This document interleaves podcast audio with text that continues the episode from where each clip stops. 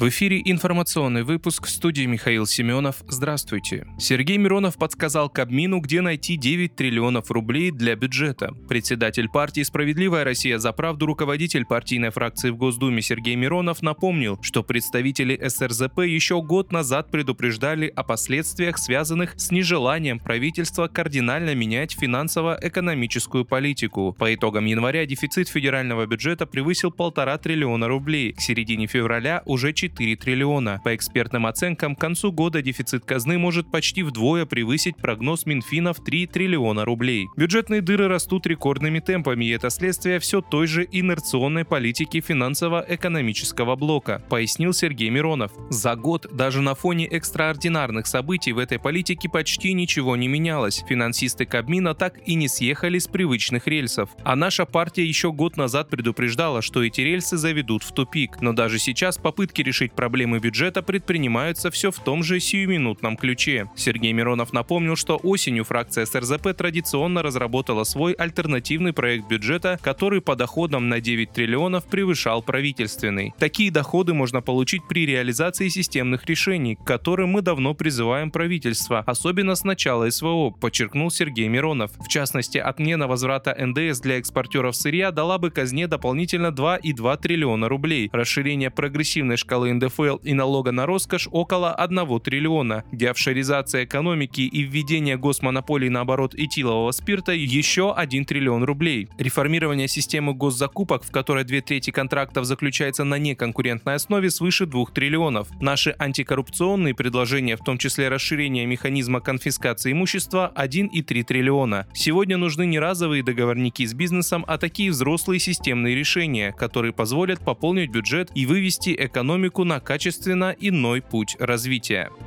Путин подписал указ о мерах против предприятий за срыв гособоронзаказа. Полномочия компаний, управляющих оборонными предприятиями, которые срывают гособоронзаказ во время военного положения, будут приостанавливаться. Над предприятиями будет вводиться внешнее управление, следует из указа президента России Владимира Путина, опубликованного на портале правовой информации. Согласно указу, над такими предприятиями будет определяться новая управляющая организация на основании предложений Минпромторга РФ. Указ вступил в силу 3 3 марта 2023 года.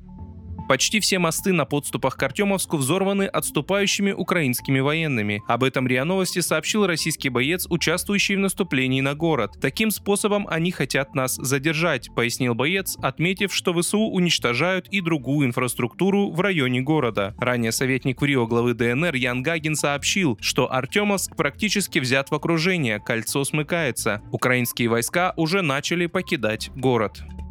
Минобороны Германии подтвердила, что Швейцарии был направлен запрос на покупку танков «Леопард-2». Они не будут предназначены для Украины, заявил журналистам представитель Министерства обороны ФРГ Арни Колац. При этом Колац добавил, что Бундесвер стремится улучшить свои запасы. Пресс-секретарь Федерального департамента обороны, защиты населения и спорта Швейцарии Лоренс Фришнех заявил, что Швейцария получила заявку от Германии на покупку танков «Леопард-2». Ранее СМИ сообщили, что Германия попросила Швейцарию продать ей часть из 90 96 танков «Леопард-2», находящихся в резерве швейцарской армии, пообещав не отправлять их Киеву.